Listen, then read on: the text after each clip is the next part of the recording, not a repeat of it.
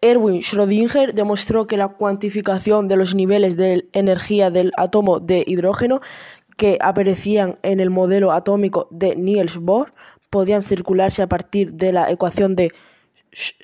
Schrödinger que describe cómo evoluciona la función de onda de un sistema mecánico cuántico, en este caso el electrón de un átomo de hidrógeno. Erwin Schrödinger demostró que la cuantificación de los niveles de de energía del átomo de hidrógeno que aparecían en el modelo atómico de nivel podrían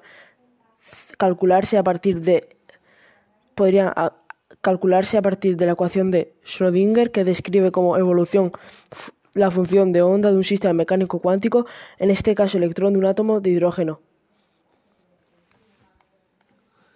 Es Erwin Schrödinger showed that the quantum for the energy levels of the hydrogen atom that appear in Niels Bohr atomic model could be calculated from the Schrödinger equation,